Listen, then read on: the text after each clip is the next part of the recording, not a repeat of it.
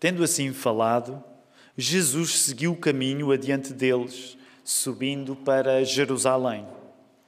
Ao aproximar-se de Betfagé e de Betânia, perto do monte chamado das Oliveiras, enviou dois de seus discípulos, dizendo-lhes: Ide ao povoado que está adiante, e ali ao entrar achareis amarrado um jumentinho, sobre o qual ninguém jamais montou, desamarrai-o e trazei-o. Se alguém vos perguntar, por que o desamarrais? Respondereis assim: o mestre precisa dele. Partiram, pois, os que haviam sido enviados e acharam tudo conforme lhes dissera. Enquanto desamarravam o jumentinho, os seus donos lhes perguntaram: Por que desamarrais o jumentinho? Eles responderam: O mestre precisa dele. Levaram-no, pois, a Jesus e, pondo os seus mantos sobre o jumentinho, fizeram com que Jesus o montasse. E enquanto ele passava, outros estendiam os seus mantos pelo caminho. Já perto da descida do Monte das Oliveiras, toda a multidão de discípulos, alegrando-se muito, começou a louvar em Deus em alta voz, por todos os milagres que havia visto, dizendo: Bendito o Rei, que vem em nome do Senhor, paz no céu e glória nas alturas.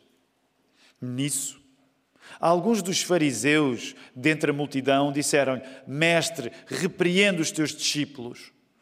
Mas ele lhes respondeu: eu vos digo que se estes se calarem, as próprias pedras clamarão. E quando se aproximou e viu a cidade, chorou por ela. E disse: Ah, se tu conhecesses ao menos neste dia o que te poderia trazer a paz. Mas agora isso está encoberto aos teus olhos.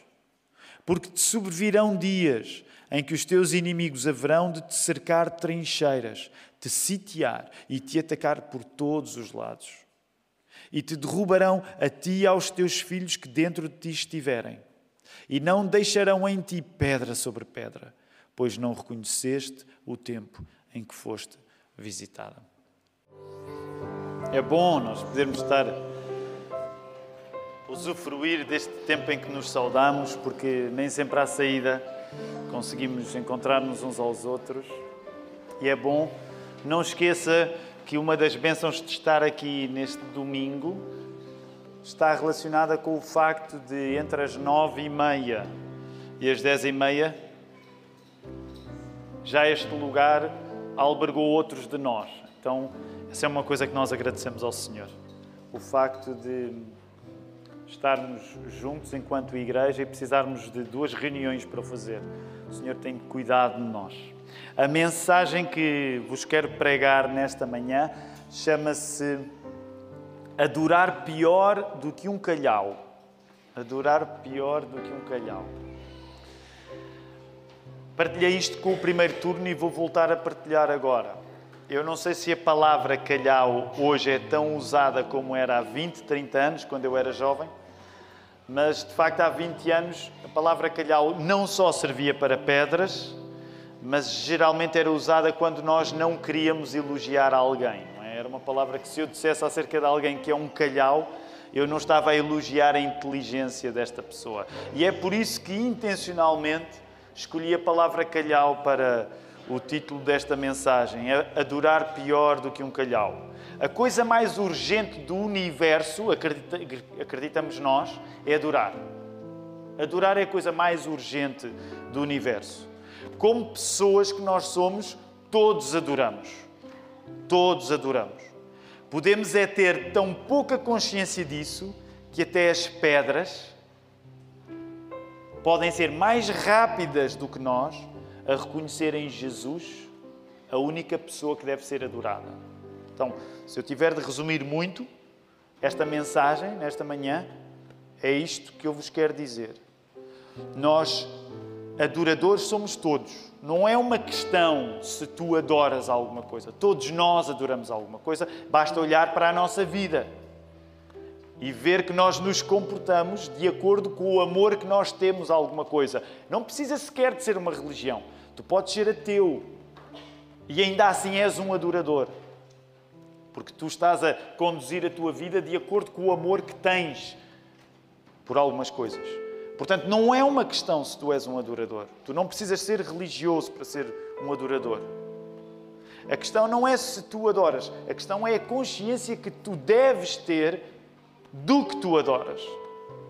E neste texto que nós estamos a ver nesta manhã, uma das provocações que Jesus quer fazer é levantar a possibilidade de que tu podes andar tão a dormir em relação ao louvor que deves dar a Jesus, que até os calhaus vão chegar primeiro a esse louvor do que tu. Então é isso que eu quero pregar nesta manhã. Vamos invocar o nome do Senhor nesta hora para que isto possa acontecer nas nossas vidas. Querido Deus, tão bom Senhor, para aqueles que até estão aqui pela segunda vez, tão bom Senhor. Nós vermos esta casa de oração novamente a albergar este grupo de pessoas para ouvir a tua palavra. Ó oh, Senhor, e que seja a tua palavra a ser ouvida, que não seja a minha como pregador, mas que seja a tua palavra. Senhor, nós viemos inteiros até aqui e trouxemos até os nossos recursos, nós já ofertámos, Senhor, e nós queremos pedir-te que tu nos ajudes a, a usar com coragem e sabedoria o dinheiro que trouxemos para aqui. Nós queremos administrar bem estes recursos que nós temos, porque és tu que tens de ser adorado, não somos nós. Senhor, nós reconhecemos também que há, há, circunstâncias muito diferentes nesta pequena multidão de pessoas que aqui está. Há pessoas que vieram com vontade de adorar e que estão contentes. Há pessoas que vieram sem vontade de adorar e isto pode estar a ser uma seca para elas. Ó oh, Senhor, mas a verdade é que todos nós agora temos os ouvidos abertos para a tua palavra e nós pedimos que tu faças a tua palavra ser cumprida na vida de cada um. E nós não temos vergonha de pedir, Senhor, se há aqui alguém que ainda não te reconhece, que não reconhece Jesus como aquele que é digno de merecer o nosso louvor, ó oh, Senhor, faz isto acontecer na vida dessa pessoa. Pode ser aqui, pode ser até alguém que eventualmente esteja a assistir pela internet, Senhor. Pelas outras pessoas, Senhor, que já te reconheceram. Nós podemos estar em circunstâncias em que nos sentimos frios e nós queremos pedir-te por nós, Senhor, que tu levantes, que tu dês fogo à nossa fé. Ó oh, Senhor, nós queremos pedir por circunstâncias que podemos estar a viver e que são difíceis. Ó oh, Senhor, que a tua palavra mate a fome de ti que nós temos nesta hora, Senhor. E que, sendo essa a tua vontade, tu nos providencies ainda um domingo de descanso, em que nós não só confiamos em ti, mas nós saboreamos, saboreamos o teu cuidado conosco. E nós oramos estas coisas, uma vez mais, no nome do nosso Senhor Jesus. Por isso, toda a igreja pode dizer: Amém. Amém. Muito bem, queridos irmãos, vamos voltar a colocar os nossos olhos no texto, porque os versos a que nos vamos dedicar é a partir do verso 37 até ao 40. No entanto, fizemos questão de ler o texto completo da entrada triunfal de, do Nosso Senhor em Jerusalém, sendo domingo de Ramos. Esta secção inteira, eu quero que tu olhes para ela ainda, portanto, a partir aí do verso 28 até ao verso 44 de Lucas 19. Esta, esta secção inteira, ela é tão. Ela é tão recheada que nós podemos dizer que este texto da entrada triunfal é um texto torrencial. É um texto torrencial, porque ele tem espaço para muita coisa e muita coisa diversa. Por exemplo, Coloca os teus olhos entre o verso 30 e o verso 35. Verso 30 e 35. Hoje não é o nosso propósito, mas, mas uma das coisas interessantíssimas neste texto é que há espaço para aquilo que parece ser um uso abusivo da propriedade privada. E talvez Lucas seja o evangelista que conta isto até com mais, com mais cuidado e mais dedicação. Sabes, eu não quero que tu percas o teu espanto com o que aqui está a acontecer entre os versos 30 e 35. Também não quero elaborar muito, não quero especular muito, mas de facto há aqui uma vontade que Jesus tem. Imagina-te no lugar destes dois discípulos que Jesus envia. Jesus dá uma ordem estranha. Jesus às vezes dava ordens estranhas. E aqui é mesmo uma ordem, ordem estranha. Olha aí para o verso 30. Olha, vocês vão lá, vão chegar ao povoado, vão encontrar um, um burrinho pronto a estrear. Ou um jumentinho também. Creio que as traduções optam por jumento e não um burrinho. Mas vão encontrar lá e vão trazê-lo. E se se der o caso de alguém perguntar por que é que vocês estão a pegar no burro que não vos pertence? Verso 31. Vocês vão responder: o mestre precisa dele. E reparem, à medida que o texto avança, assim acontece no verso 33. Olhem lá, a tranquilidade com Jesus é assim. Estavam eles a desamarrar e os donos. Então, que história é esta? Que brincadeira é esta? E, e eles responderam aquilo que Jesus tinha dito para eles responderem. Verso 34. O mestre precisa dele. Agora, eu não quero que tu te encorajes neste texto de uma maneira errada, de começares a pôr a mão naquilo que não é teu e quando os seus donos de direito disserem o que é que estás a fazer, tu dizes o mestre precisa dele, mas se calhar até funciona, eu nunca experimentei, mas se calhar até funciona. É também isto que está a acontecer neste texto. Não é só isto. Avança aí, verso 35, 36. Há espaço neste texto para roupas servirem de símbolos exuberantes de acolhimento. Olha aí, versos 35 e 36.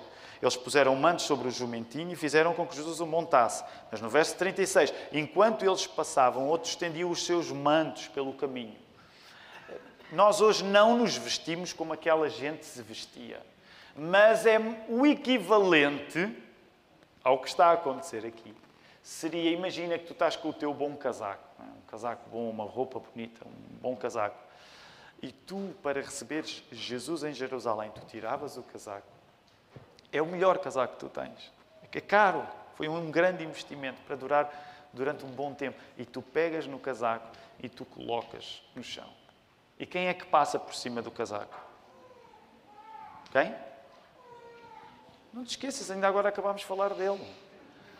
Passa Jesus, mas passa o jumentinho, ok? É o burrinho que vai pisar o teu belo casaco. E nós dizemos: Uau!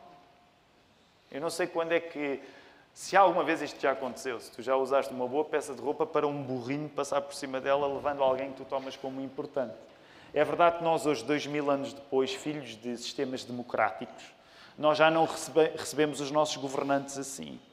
Mas porquê é que eu estou a chamar a tua atenção para isto? Para tu entenderes que tu não podes ler este texto sem sentir o exagero santo. O exagero santo que está ali a acontecer. A exuberância. Tu topaste no último cântico que nós entoamos. Há lá uma palavra que. Há palavras que nós usamos em cânticos na igreja. E quando se cantam determinadas coisas na igreja, tudo serve. Há palavras que nós usamos na igreja que não usaríamos, se calhar, no dia a dia. Mas uma das palavras que nós usamos no último cântico, lembra-se qual foi o último cântico? Canta minha alma, canta ao Senhor, não é? É um clássico. Uma das palavras que foi usada aí, extasiado então me senti. Eu não sei se tu usas muito a palavra extasiado no dia a dia, mas extasiado quer dizer em êxtase. E sempre que tu tens uma palavra que começa com ex, é x, tem a ver com fora, estás fora, estás estás a sair. E portanto a ideia é mesmo exuberância, êxtase, tu estás a sair da normalidade. E esta passagem não te está a poupar das saídas da normalidade que estão em causa quando Jesus está a entrar em Jerusalém. Extasiado, tu usas o teu melhor, Outros textos falando neste acontecimento explicam que não é só a roupa, não são apenas os mantos que estão a ser usados para a chegada, eh, para o acolhimento de Jesus. São também ramos de árvores. É por isso que nós chamamos Domingo de Ramos. Imagina tu a dares cabo de alguns jardins para poderes acolher, acolher Jesus que está a chegar. É este tipo de exagero que o texto não te quer livrar de. No momento é o jumentinho, que parece que é levado sem um grande respeito pela propriedade privada. Num segundo momento é este, esta, é, é, este exagero de louvor. E repara, como se isto fosse pouco, como se isto fosse pouco, vê o que é que acontece ainda no verso 41 até ao final do verso 44, porque nós também já lemos isto. Há ainda espaço nesta entrada triunfal de Jesus para lágrimas. Há ainda espaço para lágrimas. Jesus chora pelo futuro de Jerusalém. Então este texto é torrencial, porque nesta mesmíssima circunstância que afirma a grandeza de Jesus quando ele entra na cidade santa de Davi, em Jerusalém, a capital de Israel, nesta mesmíssima circunstância de afirmar a grandeza de Jesus na entrada de Jerusalém, há espaço para delírio e há espaço para dor. Há espaço para delírio e há espaço para dor. Isto só por si dava um sermão. Mas não é a minha preocupação nesta manhã pregar-vos especificamente acerca disto. Mas uma coisa que eu gostaria que tu contemplasses nesta manhã é que até tu estares com Jesus rosto a rosto, esta mistura de delírio e de dor faz parte do processo de nós reconhecermos que Jesus é o Filho de Deus. Por exemplo, eu não sei se tens ideia, mas até a um nível mais pequeno, numa proporção mais pequena, mas a cada domingo, a cada domingo, coisas parecidas com a entrada triunfal de Jesus em Jerusalém acontecem numa casa de oração que se enche para louvar Jesus. Para algumas pessoas é um êxtase. É, que bênção! Para outras pessoas é uma oportunidade de chorarem. Esta mistura meio caótica quase faz parte do louvor dos cristãos. E tu, se já estás aqui há algum tempo na Lapa, ou mesmo noutra igreja qualquer por onde tenhas passado, provavelmente a casa de oração da tua igreja já serviu de tudo. Já riste, já choraste, porque isso faz parte. Isso faz parte da nossa vida quando nós acolhemos Jesus como o Rei. Então, mas vamos à parte que hoje está em causa para nós. Eu quero que tu coloques aí os teus olhos a partir do verso 39. Aliás, a partir do verso 37 e até ao verso 40. Volta a ler rapidamente esse texto.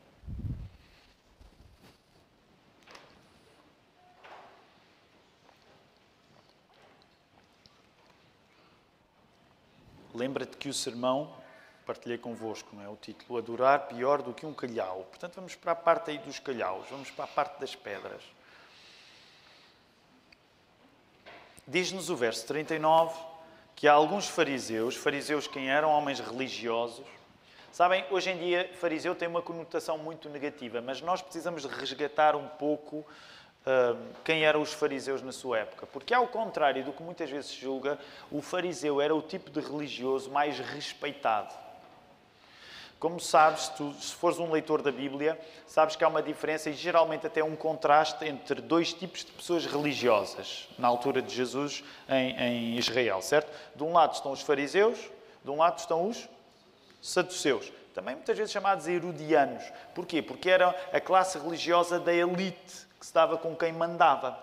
Os fariseus eram os religiosos do povo, nesse sentido, eram os religiosos mais populares. Apesar de ser claro que Jesus vai chocar, sobretudo, com os fariseus, Jesus também chocou com os saduceus. Até porque uma das coisas extraordinárias que começa a acontecer logo no início do ministério de Jesus é que fariseus e saduceus que não se topavam uns aos outros, eles formam uma aliança contra Jesus. Portanto, o que significa, em termos práticos, que odiar Jesus é a coisa mais fácil que existe. Tu podes ser um liberal, podes ser um conservador, pode ser um revolucionário, pode ser um reacionário. As duas, os dois tipos de sensibilidades estão representados nos fariseus e nos saduceus e ambos odiavam Jesus. Neste caso, falando dos fariseus, lembra-te que apesar deles esbarrarem vez após vez com Jesus, eles também esbarravam mais, sabem porquê? Porque ao contrário dos saduceus, eles não estavam lá nas torres de marfim, onde geralmente estão os religiosos da elite. O fariseu estava na rua, era do povo. E é por isso que estando ele seguindo o ministério de Jesus mais perto, geralmente é ele que vai acusar o toque. Então o que é que está a acontecer aqui no verso 39? Alguns dos fariseus dentre a multidão disseram: Mestre, repreende os teus discípulos. O que é que estava em causa? Lembras-te do primeiro texto que nós lemos nesta manhã? Quem é que se recorda? O primeiro texto que nós lemos nesta manhã aqui foi um salmo. Foi o Salmo 118. O que é que estava a acontecer? A palavra que os discípulos de Jesus estavam a usar no acolhimento de Jesus em Jerusalém é um dos versos que tu já ouviste nesta manhã lidos no Salmo 118. Bendito o Rei que vem em nome do Senhor. Os fariseus estavam a dizer a Jesus: olha que essa exegese não está muito boa. Manda lá calar os teus discípulos. O que é que estava em causa? Os discípulos de Jesus estavam a pegar num texto sagrado dos judeus, um dos salmos, e estavam a aplicar a Jesus. E os fariseus estavam a dizer alto e para o baile. Como? Como? Como é que é possível estarem a aplicar isto a ti? Certamente não és tu que estás a ser o assunto lá no Salmo 118. Então, nesse sentido, uma das coisas que vos quero dizer é que aquilo que está em causa quando Jesus está a entrar na, em Jerusalém é que estes religiosos, estes religiosos vão reagir. Por outro lado, não são apenas os religiosos que vão reagir. Porquê? Neste caso, vocês não encontram isto no texto, mas como sabem, mais à frente, e mais atrás ainda deste texto, uma das coisas que está em causa na chegada de Jesus a Jerusalém é que a agitação que isso vai trazer é uma preocupação não só para os religiosos, mas é uma preocupação para o poder político. Se tu gostas de história e se, por exemplo, em particular este momento do Império Romano te fascina, tu conheces a expressão a pax romana, a paz romana. Então, consegues reconhecer que uma entrada destas, turbulenta em Jerusalém, não era aquilo que os romanos gostavam.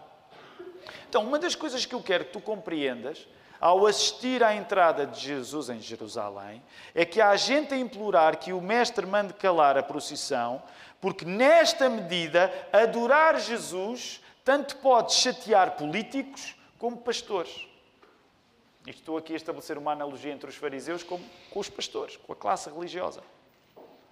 Adorar Jesus tanto pode chatear o poder político, Roma, que queria Jerusalém calminha, e deixa-me dizer, isto era normal acontecer, volta e meia havia uns líderes religiosos que causavam turbulência, Roma tinha de estar sempre um pouco preocupada com isto.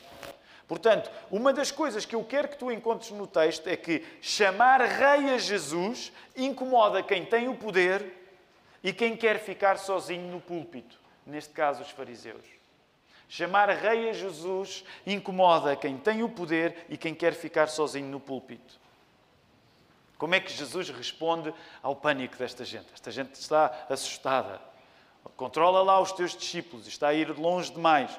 Isto, está a ir além do que o texto permite. Isto está a ir além do que a Pax Romana uh, planeou. A resposta de Jesus ao pânico do político e ao pânico do púlpito é uma resposta desconcertante. Volta aí ao verso 40.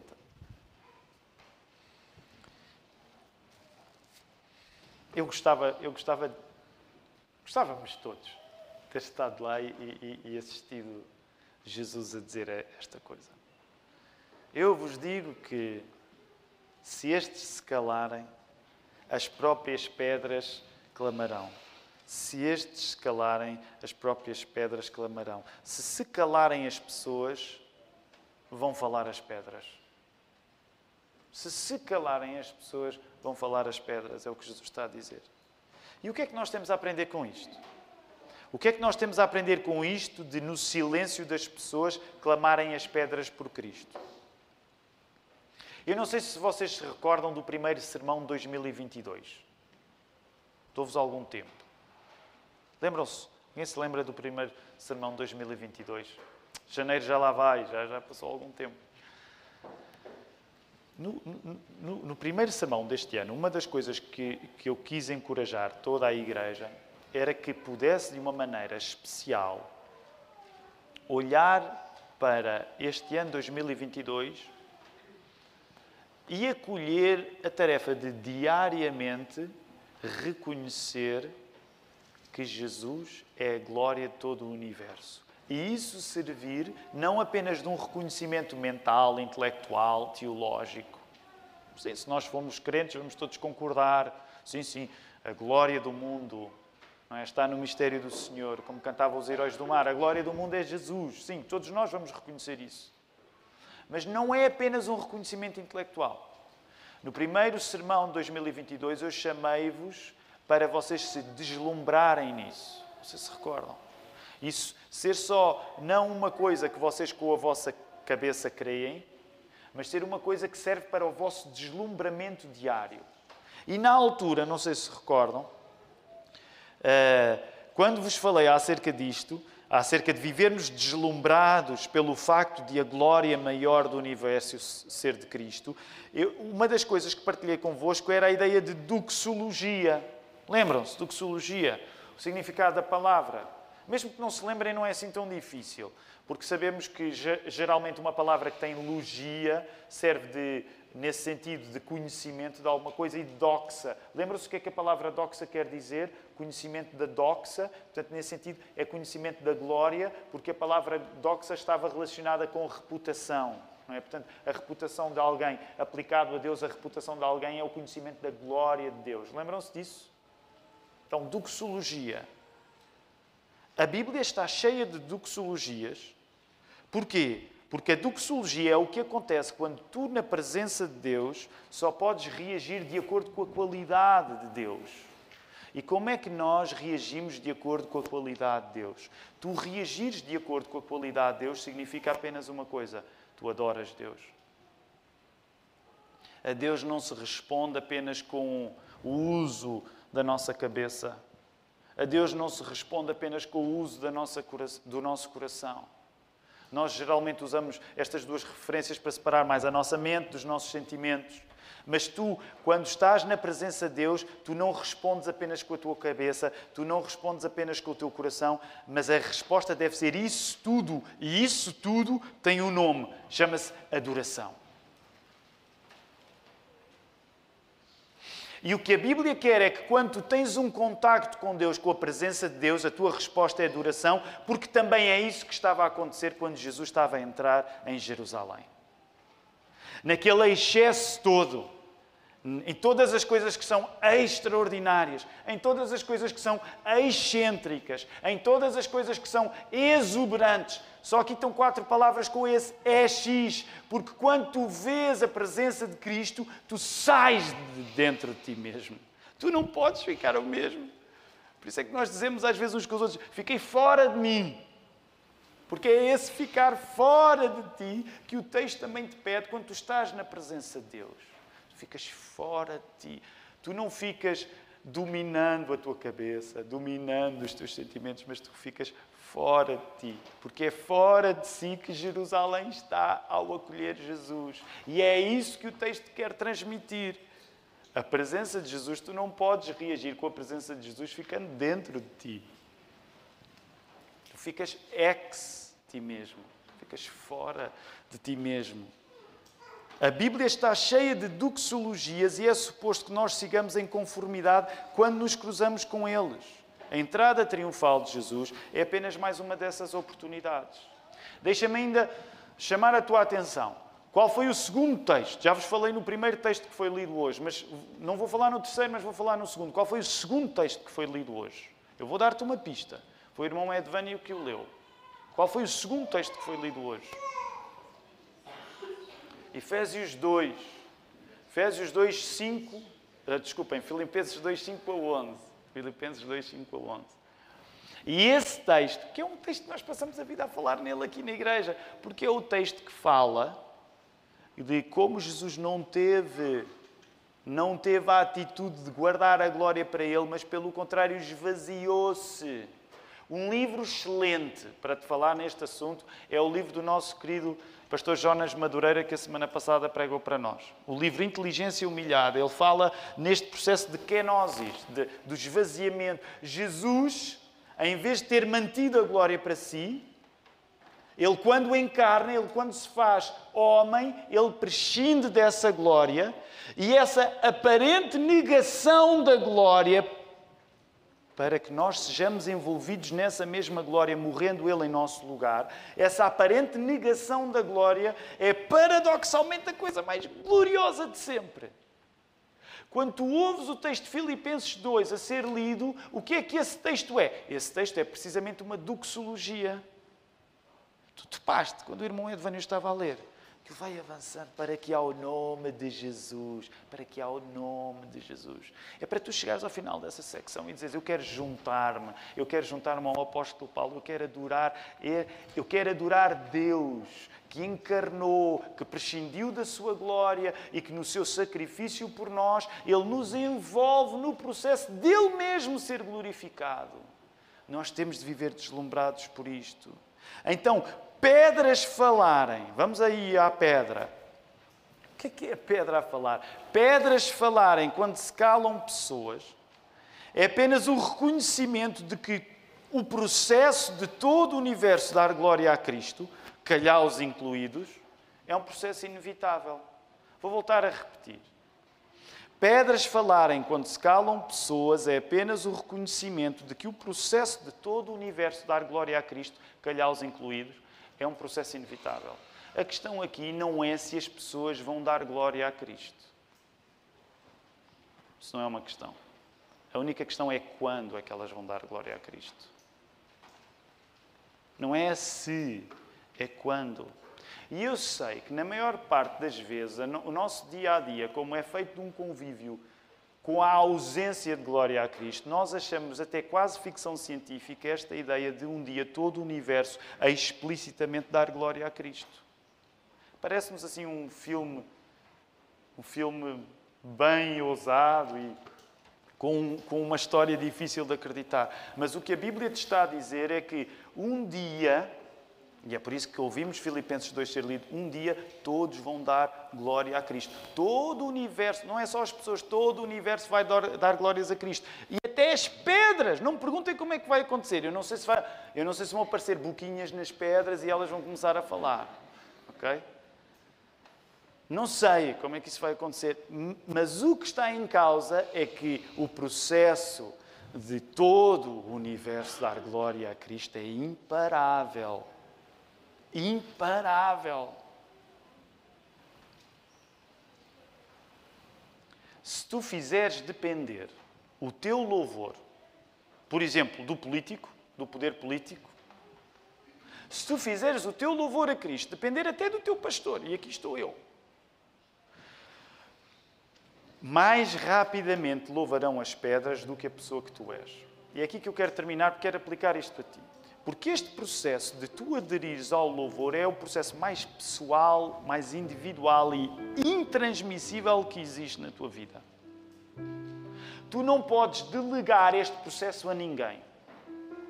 Com a melhor das intenções, mas tu não podes delegar. Ah, uh, e quer ser cuidadoso neste exemplo que vou dar, até porque nós passamos por um tempo difícil onde nos vimos restringidos de adorar normalmente. Ainda estamos, alguns de nós ainda, ainda têm máscaras, não há problema, mantenham-se se as quiserem, mas o nosso louvor ainda está meio restringido. O meu ponto agora não é necessariamente avaliar se os políticos se portaram bem durante o Covid ou não. Ok? Não é esse o ponto. Mas, queridos irmãos, deixem-me deixem confessar isso. Houve pessoas que ficaram tão contentes com a pandemia porque pela primeira vez podiam não ir à igreja e isso parecer que era a coisa certa que elas estavam a fazer. Eu, eu acho, nós batistas somos um bocado terríveis, eu acho que a maior parte dos batistas portugueses adorou a pandemia. Pensou, agora posso não ir à igreja e essa é a coisa certa que eu vou fazer. Eu tinha uma desculpa. Eu vi tantos batistas contentes por não irem à igreja, quando podiam ir. Ah, Se tu não tomares a responsabilidade de adorar Cristo como uma coisa que não depende do poder político nem do teu pastor, tu vais sempre delegar isso a alguém. Ah, eu até louvava, mas agora não dá. Ah, eu até louvava, mas uh, agora não podemos, estamos em lockdown. Ah, eu até louvava, mas o meu pastor, por ser assim ou por ser assado, não me ajuda a louvar. E tu estamos a adaptar aquela expressão que é mais usada no Brasil, não é? Mas tu vais terceirizando isso, vais terceirizando. Eu até louvava, mas. E uma das coisas que eu quero que tu vejas é, é que a adoração a Jesus é questão mais pessoal. Se tu não te responsabilizares por ela, terás sempre argumentos para terceirizar a outros. Quando deres por ti, quando deres por ti, sabes quem é que está a louvar no teu lugar? Estão os calhaus a louvar no teu lugar. E eu quero que tu penses nisso. Estou quase a terminar, mas deixa-me dizer-te isto. Eu quero que tu penses em alguns calhaus na tua vida. E agora, naturalmente, não tem de ser pedras, não tem de ser rochas. Eu quero que tu penses em algumas pessoas até que eventualmente tu tens como maus exemplos de iniciativa. Gente passiva, gente que não faz nada. E que tu, quando pensas nessas pessoas, até te sentes melhor. Epá, eu não sou tão mau como aquele, que ele não faz nada da vida dele, eu estou aqui, vou avançando e tal. Pensa até em algumas dessas pessoas. O que eu te quero dizer é que tu apliques esta ilustração à tua vida de devoção. Se tu não tomares a iniciativa de adorar, até esses grandes calhaus que tu achas que a gente não vai chegar a lugar nenhum, eles que costumam ser os últimos, eles serão os primeiros. E quero ser cuidadoso nesta analogia. Mas se há competição santa, se há competição santa, que nós deveríamos ter uns entre os outros, animarmos uns aos outros, é a competição da adoração. Quem é que louva mais? Eu não estou a dizer para fazermos maratonas de cultos de adoração a ver quem é, é o último a cair para o lado. Mas essa é uma coisa que tu deverias ver como o teu privilégio. Se tu não o tomares como a coisa que mais queres na vida, tu vais ter sempre uma desculpa. Eu até louvava mais mas por causa disto e por causa daquilo não louvo. E é nesse sentido que Jesus olhava para os fariseus muito preocupados com os excessos exegéticos daquele povo e dizia: Oh, meus queridos, e agora estou a parafrasear, porque Jesus não disse assim. Meus queridos, mesmo que, mesmo que vocês, se, se eles escalassem, que é coisa que fica subentendido no texto que provavelmente não ia acontecer, mesmo se eles se calassem, vocês iam arranjem mãos para tapar todas as bocas. É como se Jesus estivesse a dizer isso aos fariseus. Arranjem mãozinhas e vão tapar todas as boquinhas que estão aqui a louvar-me. Se vocês conseguirem arranjar mãozinhas para tapar todas as boquinhas, vocês não vão conseguir tapar as boquinhas das pedras. Porque o processo de eu ser glorificado é imparável, diz Jesus. O processo de eu ser glorificado é imparável. O processo de todo o universo dar glória a Cristo é imparável. Não é se, é quando. Por isso, quero terminar-te com um encorajamento. Responsabiliza-te pelo processo de aderir ao reconhecimento da maior glória do universo, que é de Cristo. Responsabiliza-te por isso. Nós estamos numa semana especial. Todos os domingos nós celebramos a ressurreição do Senhor, não é só na Páscoa. Mas é verdade que ao longo dos últimos anos nós temos testado, eh, até por conta do culto de Sexta-feira Santa, que vai acontecer às 18, nós temos tentado que esta semana chamada Santa seja uma semana onde de alguma maneira nós paramos mais para contemplar nos acontecimentos da última semana da vida do nosso Senhor. E esse é um desafio que eu quero fazer também para esta semana. Eu não sei qual, como é que vai ser, tu podes até ter muito trabalho, mas eu gostava que tu contemplasse isso. Senhor, eu quero responsabilizar-me por louvar-te ainda mais nesta semana, para que quando chegares na quinta, tu adores com vontade. Quando chegares na sexta, tu adores com vontade, mesmo tendo em conta que é um culto que nós devotamos mais para falar acerca da morte do Senhor. E para tu chegares no domingo, não é? Como o Manel estava a fazer a exegese das mulheres e aquilo não estava a correr muito bem, mas tu vais acordar para o culto da ressurreição. Podes até nem vir ao culto da ressurreição, ok? Podes não vir às seis e meia da manhã ali para, para, para, junto do Rio Tejo, mas que tu venhas no próximo domingo, se Deus te permitir, ainda, ainda mais exuberante, para louvar este Senhor, que é o Criador de todas as coisas e que um dia assistirá a todas as coisas a darem louvar este, a dar louvor a este Senhor. Vamos ficar de pé, vamos responder com o nosso louvor, com o nosso canto.